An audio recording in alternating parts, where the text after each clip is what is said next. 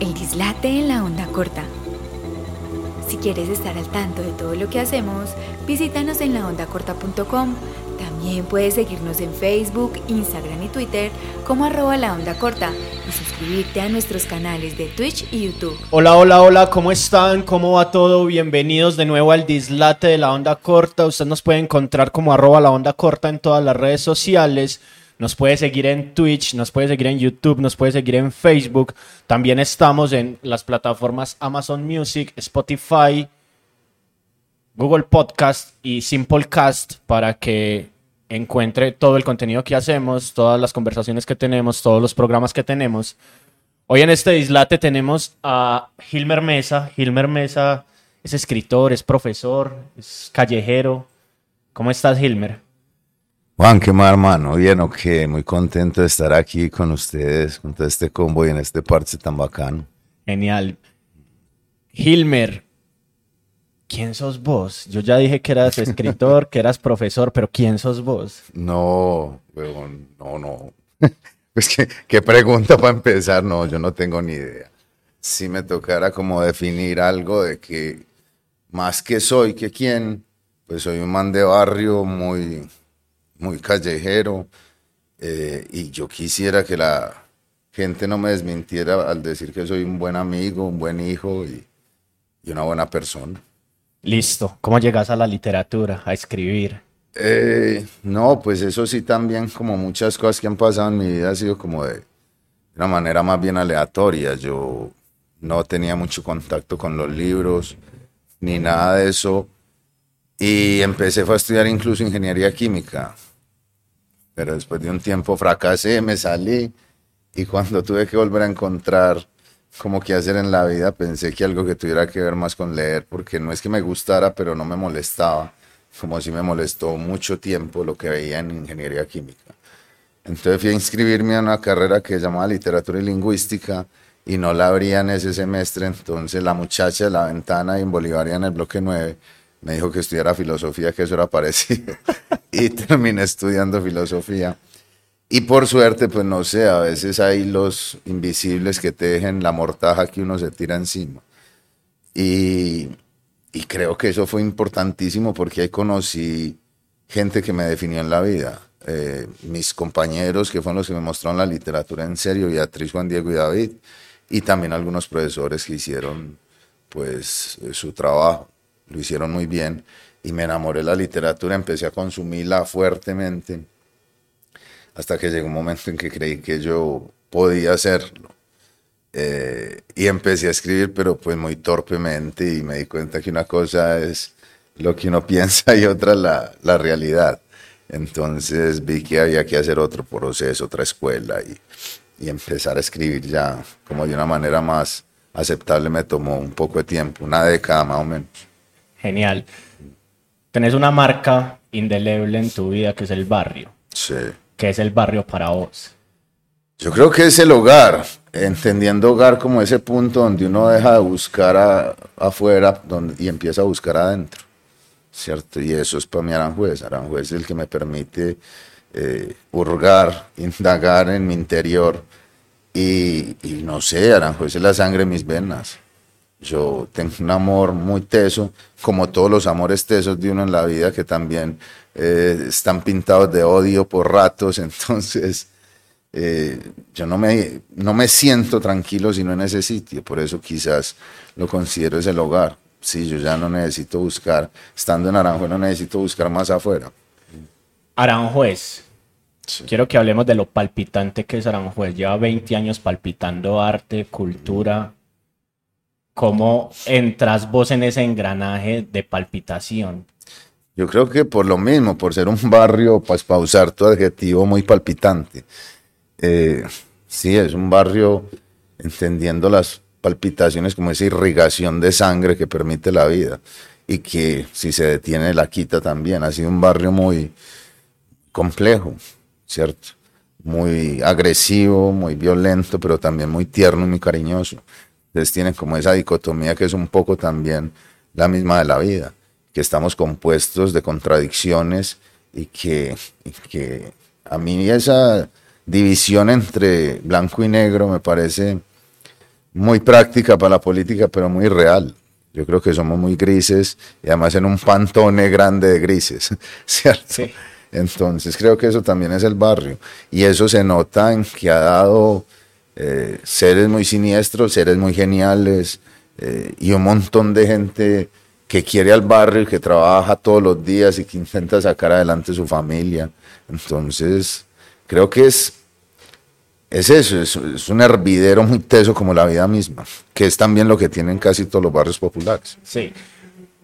Hay una cosa que a mí me parece muy particular de Medellín y de otros lugares y es cómo estamos perdiendo el barrio. ¿Cierto? El barrio, el barrio ya es como una cosa que muchos quieren olvidar y hoy nos estamos encerrando en pequeñas burbujas. ¿Vos qué pensás de, de esa construcción? Pues yo creo que, es que el mundo está cambiando estamos cabalgando entre dos épocas que si bien no son absolutamente contradictorias y sí caminan paralelas casi en, en, sus haceres. Y, y, es muy teso porque, porque sí, yo creo que no es ni siquiera en Medellín, yo creo que la gente está cada vez más encerrada. Eh, es difícil encontrar ya parches de gente que se encuentre por encontrarse. ¿cierto? Que no sea que tengan una función de nos vamos a encontrar para un partido de fútbol o tal cosa, sino como eres en los barrios, y hay, hay puntos de encuentro en una esquina. No sabe que siempre que llegue ahí hay gente y se toma una pola con ellos y puede conversar de nada o de todo, eh, solucionar la, el problema de la existencia misma o simplemente morirse la risa. Yo creo que eso, eso es, pues tiene mucho que ver con esta realidad paralela creada a partir de una ficción que son el mundo virtual o el, meta, yo no sé cómo le dicen ya. Sí, yo iba a decir el metauniverso, pero, pero bueno, porque es meta de más allá. Pero sí, yo creo que tiene que ver con eso, con una, un simulacro. De eso. Yo por eso, y lo he dicho muchas veces, yo no es que quiera volver a vivir en los 80, pero no sé si me gusta exactamente esta época los 80 creo que es la última época en que se hicieron las cosas con las manos, en donde había un contacto real de, de la físico, más que eh, etéreo como hay hoy en día. Entonces creo que sí, aunque yo confío y me llena de esperanza ver a veces a muchachos jugando eh, en la calle o, o, que se encuentren para otras cosas, me parece chévere. Eso, eso, eso es bonito. Y mencionaste un, un lugar fundamental como encuentro y es la esquina. Sí. ¿Qué te enseñó a vos la esquina? Yo creo que lo más fundamental, más que la esquina, la calle, ¿cierto? Pues todo. La esquina y la calle, en realidad. Y me enseñó cosas que, que me mantienen vivo hasta ahora y que las, que las trato de, de llevar con orgullo y, y entereza todo lo que más pueda. Me enseñó la lealtad, me enseñó a jugarse la vida por los afectos, me enseñó que las traiciones duelen poderosamente, entonces la mejor forma es no traicionar a otro, para que esperar que por compensación no lo traicionen a uno. Eh, me enseñó a sufrir cosas muy tremendas, me enseñó a, a padecer la muerte de gente que yo adoraba y que sigo adorando. Eh, me enseña que la amistad es una cosa seria, que no es una zona, que el alma no es zona franca y que no se intercambian espejos, eh, oro por espejos y baratijas, sino que la amistad es una cosa en la que uno se tiene que comprometer en serio porque de eso puede depender su vida y salvarle a uno la vida en realidad. Y bueno, me enseñó a ser orgulloso del lugar donde soy, a querer más a mi mamá, a mis amigos, en fin. Alguien, Tatán, guion bajo Monca, hablando ya de, las pérdidas, pregunta cómo has tratado o has sanado esa pérdida, ¿cierto? Eh, siendo, siendo puntuales con Alquíbar.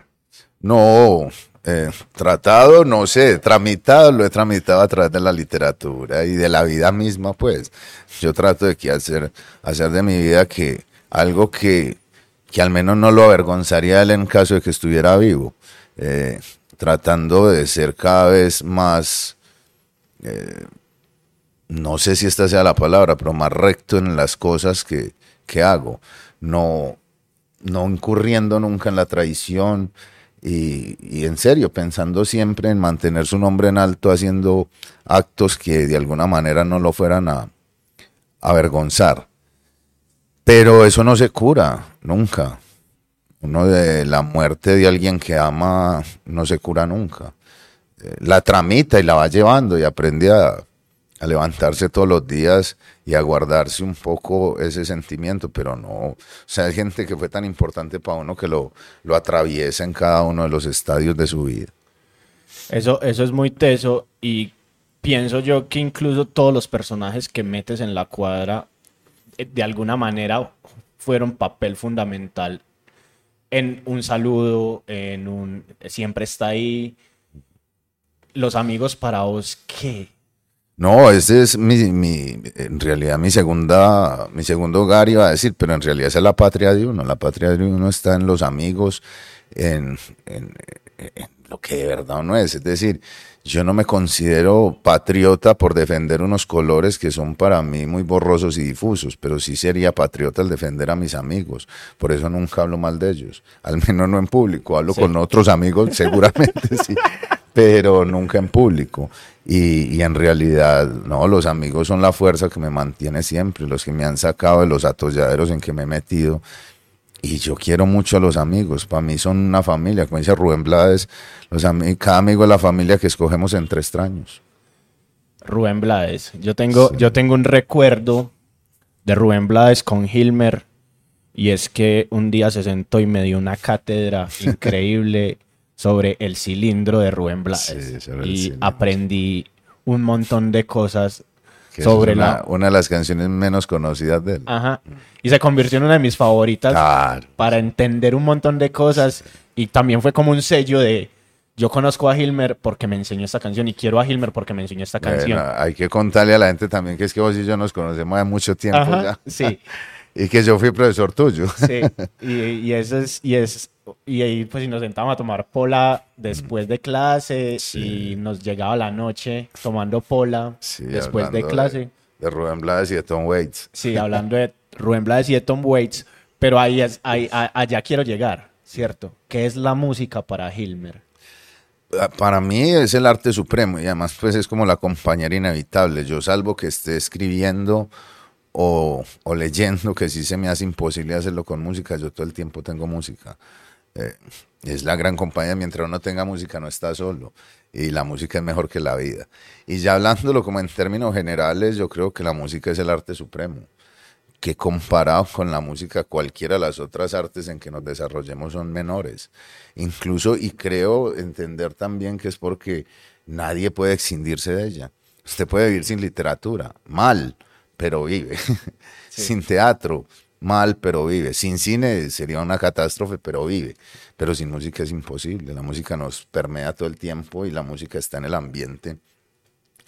Y aunque estemos en silencio, hay ciertas vibraciones que son, son música. Y, y, yo puedo hacer así, ya estoy creando un ritmo.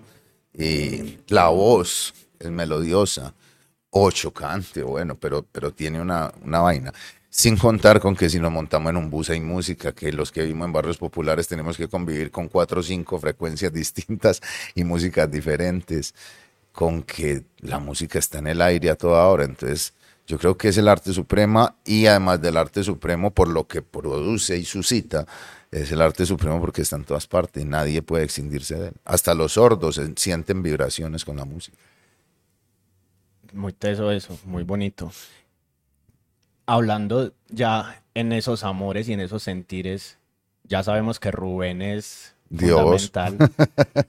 pero ¿a quién, a quién, quién más acompaña a Hilmer en sus diferentes eh, momentos? Alcolíricos, alcolíricos. Primero es mi familia, son mis hermanos.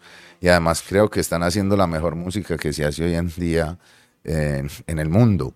De hecho, creo que lo hacen con una sensibilidad, una inteligencia y una sutileza que le conozco a muy poca gente, a, a Rubén Blades, a quizás la manera en que ellos eh, hablan de, de, su realidad, del barrio y de su vida, yo la conozco muy poco, de pronto en Caetano, en, en, en McCartney, en Chaván, en Rubén Blades, o sea, gente muy alta en Dylan, ¿cierto? Sí. Entonces yo, Alcolírico es una de las fundamentales. Y otro man que yo siempre tengo en el corazón porque me ha salvado la papeleta más veces de las que quisiera reconocer es Fito. Fito Páez es increíble. Y es un compañero de ruta y en mi juventud fue muy teso para mí. Y ya, pues es que nos quedaríamos mucho tiempo, ¿cierto? Eh, Sí. Sí, Sabina, Dylan, eh, bueno, Héctor, por supuesto. Eh, en la salsa hay unos muy underground que a mí eh, me encantan, Marcolino Dimón. Entonces, bueno, no, pues que la música es una cosa increíble. Sí. Mencionaste a los alcohólicos Sí. y tenés una relación. Ya no, yo no lo quiero meter solo con alcohólicos, tenés una relación con el rap. Pues realmente es más que con el rap con alcohólicos, en Sí, serio. pero, Sí. pero a, a lo, a lo que voy es a que te has ido metiendo incluso en las letras del rap. O sea, estás llegando ya. eh, Para mí, el rap es una manera de hacer poesía popular, ¿cierto? Sí. Y a mí me gusta mucho lo que hace Luis Siete Lunes. Sí. Y Luis Siete Lunes, en, en una frase dice: Nadie lo hace mejor que Hilmer y su cuadra. Y a mí me, me, me- se me explota la cabeza cada que dice eso, porque es como mala. Yo lo conozco, yo lo conozco, ¿cierto? Pero, ¿cómo ha sido ese vínculo tuyo con el rap? Eh, por eso es lo mismo, es por alcohólicos. Bueno, primero estoy eternamente agradecido con Luis. Es un tipo brillante, talentosísimo. eh, y está re joven, o sea, Sí. que tiene una carrera gigante por delante y es de los que mejor lo están haciendo. Pero realmente yo el rap con el que me identifico, el que más me gusta, el que consumo, que es Harden, Ari, Suasma, Luis, Víctor, eh, hasta el Maco, eh, todos eh, lo- los No Rules, todos en realidad orbitan alrededor de Alcolíricos y más que Alcolíricos alrededor de Gambetta, que creo que es el gran genio de, de nuestro tiempo, en esa música sobre todo, en ese género, aunque él es un genio en todo. Pero sí, yo creo que, que es por eso. Entonces, incluso he mamado más rap eh, de otras partes y tal, pues porque Gambetta me dice, escuchate esto y yo soy un alumno obediente, entonces ahí mismo voy lo busco y, y muchas cosas me han gustado, el Totequín en España y bueno, un montón de vainas. Entonces ese ha sido como mi vínculo directo con el rap, con alcohólíricos obviamente y todo lo que orbita alrededor de ellos y lo que ellos me muestran y todos estos combos que, que es jodido decirlo, pero que, que le deben mucho a Z, ¿cierto? Eh, es más, eh, Víctor y Mako tienen una canción que se llama Deudas con el rap y Mako en un verso dice, estas oportunidades se las debemos a Z y creo que es hacerle justicia a una cosa que es absolutamente eh, real y, y palpable. Y aprovechar este espacio también para mandarle a Luis todo mi eterno agradecimiento y, y con toda, todo el respeto, porque fue un, un tipo increíble. Y la buena para Luis siempre. Hay, hay una cosa dentro de la cuadra y es cuando entra la salsa ahí. Sí. ¿Cómo hace uno para meterle música a las letras y que suene lo que uno está leyendo? Pues no sé, yo creo que en el caso mío nunca fue como una intención hacerlo, yo creo que salió muy orgánico, es decir, si yo estaba hablando de, de una época que son los 90 y de un barrio que es Aranjuez, pues será eh, impajaritable hablar de la salsa, pues porque es que fue la banda sonora con que nos criamos, yo de hecho todavía soy ultra salsero, pues, ¿cierto? Yo eh, no hay una semana que no pase sin escuchar salsa. Eh, a veces soy muy infiel con otros géneros, pero bueno, es que ya entendí eso temprano, por suerte. Yo fui muy nazi con, con que no escuchaba y no salsa y cierta salsa, que no era y no eso. Pero en la universidad se me quitó y fui más, eh, abrí más el compás y ahí fue que conocí cosas maravillosas del rock, del tango, de un poco de cosas. Entonces, a veces paso varios días sin escuchar salsa y siento como que es una cosa incluso corporal, siento que, que el cuerpo me pide que escuchemos salsa. Entonces pongo los temas siempre, claro. Salgámonos de la música, salgámonos del ruido y vámonos al silencio. Porque quiero entrar en las travesías y siento que las travesías para mí fue una obra muy silente dentro de todo ese ruido que es el barrio y se mete en el silencio de la selva, en el silencio del, del campo. ¿Qué es para vos el silencio? Yo creo que incluso está en las travesías. Yo creo que es el silencio preludia al ruido de la hecatombe. Y siempre que hay silencio me parece que, que, que no es de calma, sino de, de una tensa calma que, que avecina catástrofes. Y lo he sentido así, lo sentí en esa tierra, lo he sentido en, en el campo. A mí el silencio del campo me abruma, me abruma más que el ruido de un barrio popular, por ejemplo. Yo creo que estoy siempre en vísperas de algo grave, como vivir en rumor de muerte. Y creo que la muerte es silenciosa. A pesar de su estruendo, la muerte es silenciosa. Y el silencio me, me intimida un poco. Cada que hay un silencio muy, se me hace muy ensordecedor, paradójicamente. Un, clásico oximorón, sí. ¿cierto? Pero, pero sí, se me hace muy intimidante el silencio, me incomoda. Eh, y sobre todo esos silencios selváticos, esos silencios rurales, que no son el de apagar el televisor para no dormirse, sino que es un silencio denso, casi que se puede tocar, casi que se puede amasar. Eh, eso es el silencio, el silencio del preludio de algo muy ruinoso y muy ruidoso, y muy feraz y muy feroz. Genial. Y entonces, ¿cómo te aventuras vos con ese silencio, abrumándote, a escribir una obra como lo que acaba de salir con las travesías? Pues yo no sé, es que yo, yo no sé escribir sino así, yo no sé escribir sino desde las cosas que me obsesionan. Y el mal es una de las que más me obsesionan, y la violencia. Y, pero, pero no en el foco protagónico, sino como esos fenómenos eh, aparecen. aparecen y cambian la vida de personas mínimas. A mí me gusta más pensar las historias de personas mínimas que las historias protagónicas. Y en una familia, todas las familias tienen unas historias que pueden ser el reflejo de, de este país, de esta ciudad, de esta época. Y eso fue lo que quise hacer, adentrarme en, el, en los porqués de una familia que terminan las que terminan. Hubo un momento hace cinco, seis años que estabas haciendo promoción de la cuadra. Nos, nos encontramos, nos tomamos un café y en algún punto cuando me contaste es que ya estoy escribiendo un libro sobre mi familia, pero creo que mucha gente se va a identificar porque al final todos somos hijos de víctimas, ¿cierto?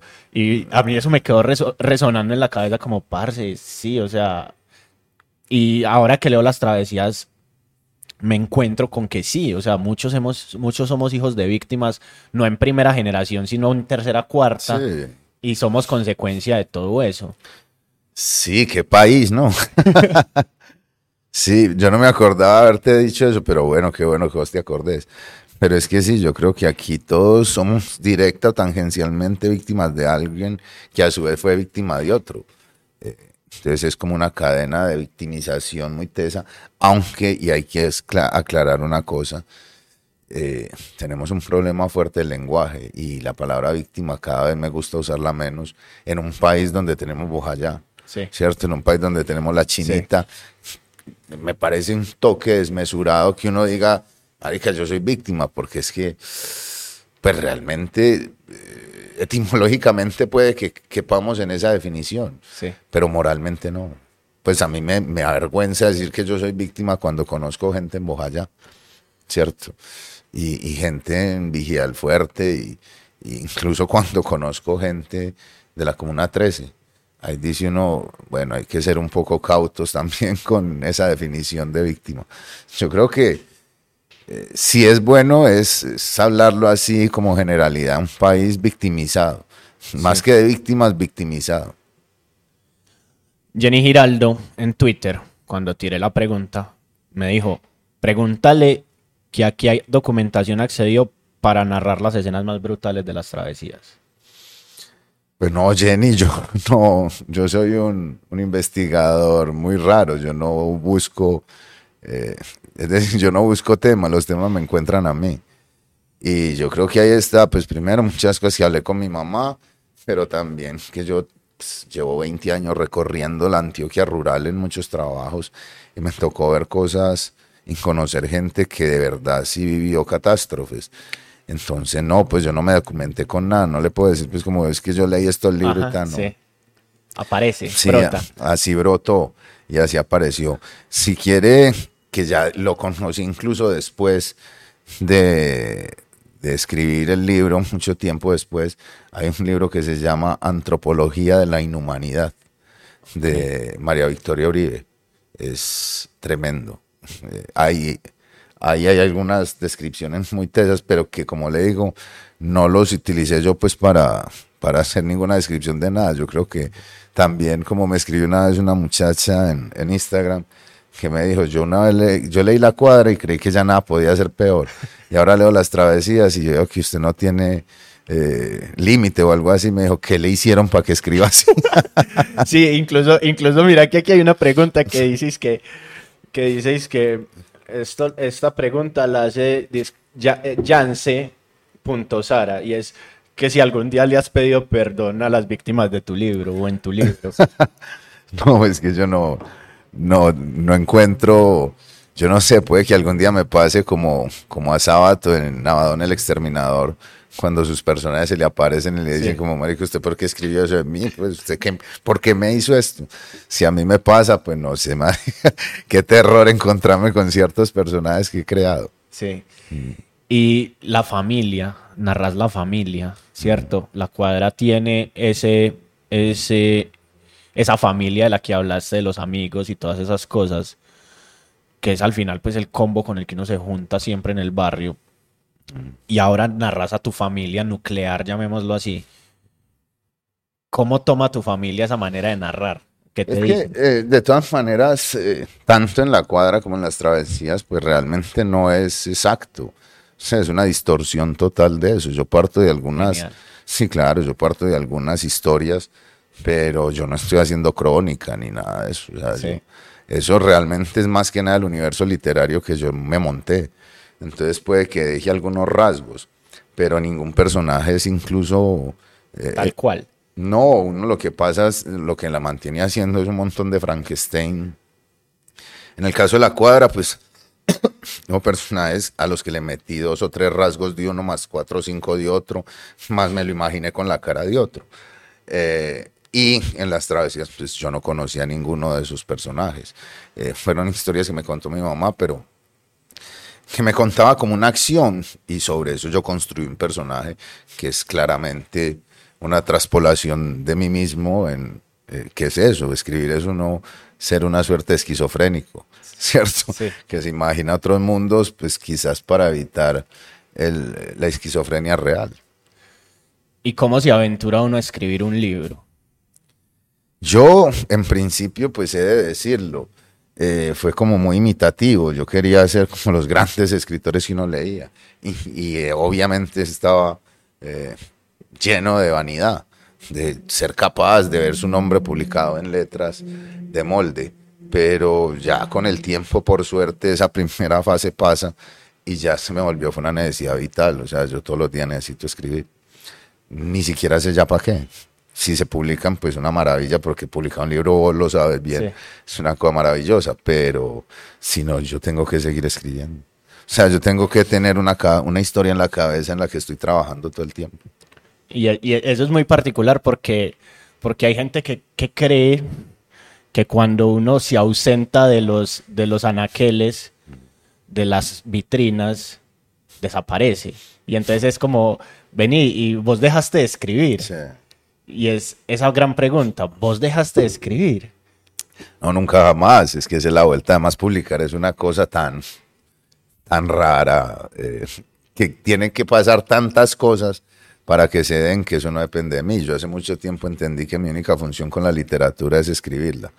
Lo otro ya no. A veces me llaman, me escriben es que, preguntando que si vendo libros, que no hay que yo les digo, a duras penas lo escribo. ¿Cierto? Eh, a mí no me da ni para venderlo ni para ni para publicarlo siquiera. Ahora, por ejemplo, tengo que entregar una novela y, es para que la editorial la tenga en consideración. Si les parece, pues bien, si no, queda archivada. Así de simple, o sea, eso, eso, publicar o no, no depende de uno. Sí. Y ¿Cómo ha sido ese camino a llegar allá? ¿Cierto? O sea, vos te ganas este premio y empiezan a aparecer personajes que se te juntan y te dicen, parce, vamos por acá y te van llevando de la mano y vos decís, ay, sí, soy un, ¿cómo es? Un buen aprendiz, un buen estudiante. ¿Has aprendido algo de- de- Claro, de, este claro. mercado, de esta situación? Del mercado no, del mundo literario sí algunas cosas, pero pues, no, yo lo que me considero es un súper afortunado, pues. Es decir, yo soy muy de buenas que por X o Y motivo que ya conoce la gente de, de sobra, me gané ese concurso y tengo que ser absolutamente afortunado de que uno de los jurados fuera Santiago Gamboa y que Santiago Gamboa llevara esa novela random y que en random conociera gente que le gustó y, y que después me pidieran otra y que les gustara las travesías y que ahí me pidan otra y espero que les guste, ¿cierto? Pero, marica, incluso una vez hablando con Santiago me decía, bueno, ustedes, o sea, considérese muy afortunado porque usted su primera novela la publica con Penguin Random House. Sí. Eso es como uno debutar en el fútbol en el Barça, Sí. en la época de Messi, ¿cierto? Sí. Dice uno, bueno, sí, entré en las grandes ligas, pero... Y, y nunca voy a dejar de estar agradecido por eso. Pero, pero eso es alejado de lo que uno hace cuando escribe. Uno escribe por otras necesidades. Sí, hay, hay, hay gente que cree que uno escribe porque quiere publicar. No, todos queremos publicar, es obvio, pero yo así no me publicaban, seguiría escribiendo. Sí. Y en ese camino, ¿qué te ha dado el publicar, el hoy en día tener libros, para contarle a la gente que tenés libros? Eh, yo creo que más que para contarle, bueno, ¿qué me ha dado? Me dio el día más feliz de mi vida, que fue cuando me gané el concurso. Puta, eso sí fue mucha alegría. Eh, que incluso es muy paradójico, lo he dicho otras veces. El día más feliz de mi vida es cuando me gano un concurso por una novela sobre el día más triste de mi vida, que es cuando matan a mi hermano. ¿Cierto? Es una cosa muy tesa. Pero bueno, supongo que hay algún tipo de compensación en el universo. Sí. Y eso, pues nunca nadie me lo va a quitar. Y, y lo otro, pues yo no es tanto por decirle a la gente que tengo libros, sino porque es chévere que la literatura, que es un ejercicio tan solitario, termine eh, comunicándole algo a otra gente que uno desconoce. Ayer nomás me escribió una muchacha en Instagram o en, o en WhatsApp, no sé, yo soy muy malo para esas redes, y me decía que una cosa que había leído o que yo había dicho le había servido mucho al hermano. Y yo le dije, pues, marica, o sea, eh, yo creo que la literatura, vos también lo sabes, no tiene ninguna función social, pero en caso cuando actúa de una manera positiva es, es muy bacano. En, en- en Cartagena una señora me arrimó y me dijo que leer la cuadra le había ayudado a superar la muerte del hijo que lo había matado hacía tres meses. Y yo que me pongo a llorar con ella, porque en serio yo no lo hago para esas cosas, pero sí ha de servir para eso.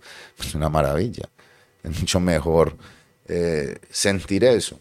Y pues también me ha servido todo eso que me preguntas, pues para tener más confianza. Eh, cuando uno ve que una editorial como esa, es que un man como Santiago, como Rafael Baena, como Pablo Montoya, como Alonso Salazar, avalan el trabajo que uno hace, pues como Luis Miguel Rivas, que es un monstruo, ¿cierto? Eh, pues uno dice, bueno, marica, no lo estoy haciendo tan mal, ¿cierto? Hay que, yo igual creo que lo hubiera seguido haciendo, pero ya no con tanta confianza, ahora tengo un poquito más de confianza. No es que crea que es una maravilla, pero ahí voy.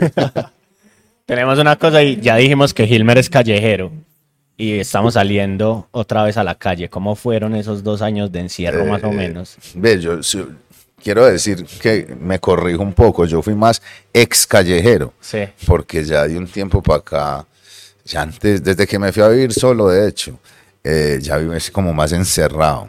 Y, y como la mayoría de las cosas que hago, las hago en soledad, que leer, escribir, hacer ejercicio, escuchar música, pues ya cada vez me aburre más la calle. Antes, y además dejé de beber, entonces, pues imagínate. Eh, entonces antes sí me gustaba mucho la calle, salir, beber, toda la vaina. Pero como ya vivo solo, muchos de los amigos míos o ya no son tan callejeros o van a visitarme a la casa. Entonces ya es como otra dinámica. Y por ejemplo, yo salía mucho a bares, pero antes ya no bebo por un lado y por otro lado no me puede fumar en los bares. Y por otro lado, más grave, ya estoy muy viejo y ya no oigo un carajo. Entonces esa música tan estridente no me permitía hablar con los amigos. Entonces sí, ya, ya salgo poco realmente. Pero sí fui un callejero, la calle es una maravilla. ¿Y para qué te sirvió esta pandemia? Yo en realidad para darme cuenta de un montón de vainas. Eh, de que el ser humano cada vez le cuesta más la solidaridad, le cuesta más el cuidado. de que estamos tendiendo a un, a egoísmo ultranza, de que en realidad creo que el capitalismo tiene mucho que ver con eso, de, de hacernos creer que el mundo está a nuestro servicio, no que nosotros hacemos parte de un proyecto más grande. Eh, y, y, de ver muchas reacciones de la gente que me parecían muy complicadas y de ver también mucha estupidez en la gente cuando empezó esto a cambiar y la gente empecinada en, en tonterías como las antivacunas y todas estas vainas. ¿Qué libros se vienen? ¿Qué tenemos en, en el tintero ya? Eh, yo tengo ya escrito una novela que se llama Aranjuez, que tengo, pues tengo el primer borrador, tengo que sentarme a pulirla y mandarla a la editorial a ver si la aprueban. Y estoy escribiendo otra novela que llevo algo, pues apenas estoy como dándole forma y empezándola, pero bueno, incluso todavía no sé cómo llamarla, pero bueno, ahí va. En El Negro, que es alguien que conozco de la calle, del punk, Alejo Grisales, tiene esta pregunta y es, ¿si atrevería a escribir la biografía o un libro referente a los AZ? No, no sé, no sé. Eh, no me lo había planteado, pero, pero es que pues, mi relación con ellos es, como tan, tan natural, tan de amistad, tan de familia, que, que no, no sé, no se me ocurriría indagar en ciertas cosas eh, por la misma confianza que nos tenemos, como para mancillarlas escribiendo un libro. Además, pues, que no sé si yo sería capaz de escribir una biografía de nadie, sí. porque es, es, un trabajo muy dispendioso. Hace poco presenté una biografía de un fotógrafo aquí que escribió Robinson Usuga sí. sobre Henry Agudelo. Y a mí las biografías me parecen eso, hay que indagar mucho en el personaje. Yo creo que sería más fácil escribir una biografía de alguien que uno no conozca y que empiece a, a, preguntarle cosas que de gente tan cercana a uno. ¿Dónde aprendiste a poner comas? No, no sé si he aprendido. no, también es como parte del estilo que tiene mucho que ver con la música y con la forma de narrar también en los barrios y en y en y la de mi mamá, que es muy atropellada y muy sin punto aparte. ¿Qué le dirías a tus amigos? que los quiero putamente, cierto, que, que para las que sea, que siempre que estén en la mala, sepan que pueden contar conmigo, en la buena, pues si quieren, pero en la mala sí siempre. ¿Hay Gilmer Parrato? Yo espero que sí, pues marica, yo ganas de morirme no tengo. Estaba a punto a veces, pero por suerte me he salvado como los gatos, caigo de pie. Genial, creo que con esto acabamos. No, hombre, qué vainas. Yo estaba muy contento aquí hablando con, con vos, pero bueno, no, chévere, muchas gracias. No, yo me puedo quedar, pero tenemos el, el reloj en contra. Sí, no, es que yo tengo clases. Ah, sí, sí, ve, es, que uno, sí ve. es que la gente pobre tenemos que trabajar. Sí, Ustedes todos. son los, los millonarios que viven al pelo. Señoras, señores, señoritas, jóvenes, niños, niñas, este fue Gilmer Mesa, esto fue el Dislate, esto es La Onda Corta. Nos escuchamos, nos leemos, los invitamos a que se suscriban, a que se diviertan. Gilmer, muchas gracias, bienvenido por acá cuando quieras. Muchas gracias, Juan, y a ustedes, muchachos, muchas gracias y la buena siempre. Todo bien, chao.